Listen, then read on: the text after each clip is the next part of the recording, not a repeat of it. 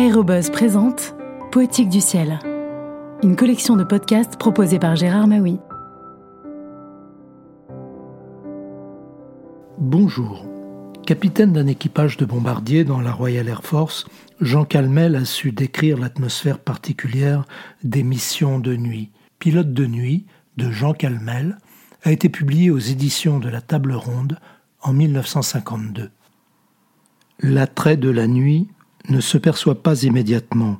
Le monde nocturne, au premier abord, repousse. Nos sens non entraînés répugnent à nous faire pénétrer et vivre dans une atmosphère où la vue nous manque. Le noir semble hostile. Trop de rencontres imprévues, trop de chocs sont à craindre. Les mots peur, angoisse, effroi vont souvent de pair avec nuit, obscurité ou crépuscule. Et pourtant, ces ténèbres peuvent nous offrir les plus merveilleux tableaux. Aucune rivière de diamants ne peut rivaliser avec la Voie lactée ou avec la vue aérienne d'un Paris illuminé par un soir d'été après qu'un gros orage ait lavé le ciel de toutes ses impuretés. Pendant la guerre, la nuit devait nous révéler les spectacles les plus effroyables et les plus monstrueusement beaux. J'ai vu flamber une ville entière dans un rouge éclatant, entourée par les faisceaux innombrables des projecteurs, sorte de glaives immaculés qui cherchaient à poignarder le ciel.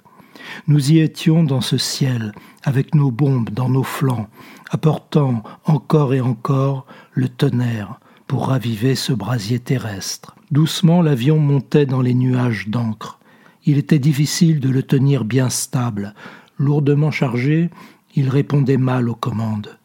La moindre faute pendant la montée, un virage un peu sec ou le fait de trop tirer sur le manche, obligeait le pilote à rendre la main.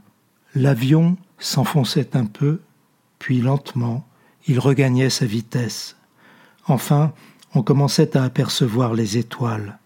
Le lourd étau obscur semblait plus léger, et pourtant rien n'était directement perceptible aux alentours. Seul quelques lampes rouges et vertes semblaient se déplacer à l'horizon. Comme nous étions en pays ami, les avions gardaient leur feu de signalisation, à peine visible mais réconfortant. Au départ de la base, nous ne prenions pas immédiatement le cap vers l'ennemi. Décollant vingt ou trente à la suite les uns des autres, il nous fallait du temps pour nous regrouper. Chaque décollage était espacé du précédent par près d'une minute, temps nécessaire pour que l'avion prenne sa vitesse et que ses roues quittent le sol.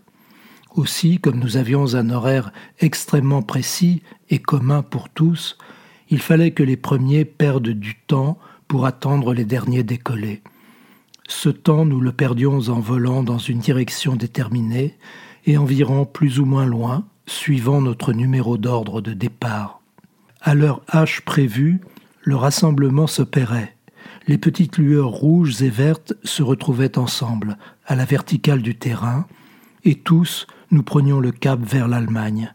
La véritable montée commençait. Brutalement, avant de quitter le sol britannique, tout le monde éteignait ses feux de position, et le noir absolu collait à l'avion. Ces petites loupiottes, à peine visibles quelques instants auparavant, signalait une présence amie. Nous les surveillions de peur qu'elles ne s'approchent de trop près. Elles nous servaient dans leur faiblesse lumineuse. Maintenant, rien. Les plans qui les portaient étaient pourtant aussi dangereusement près, mais aucun indice ne nous les signalait. Alors vraiment commençait cette tension extraordinaire du pilote qui, pas une seconde, n'allait se relâcher. Cette présence invisible de nos camarades, à 50 mètres devant, 50 mètres derrière, 100 mètres à droite, 100 mètres à gauche, nous l'avons tous ressentie. Elle nous a tenus des heures aux entrailles.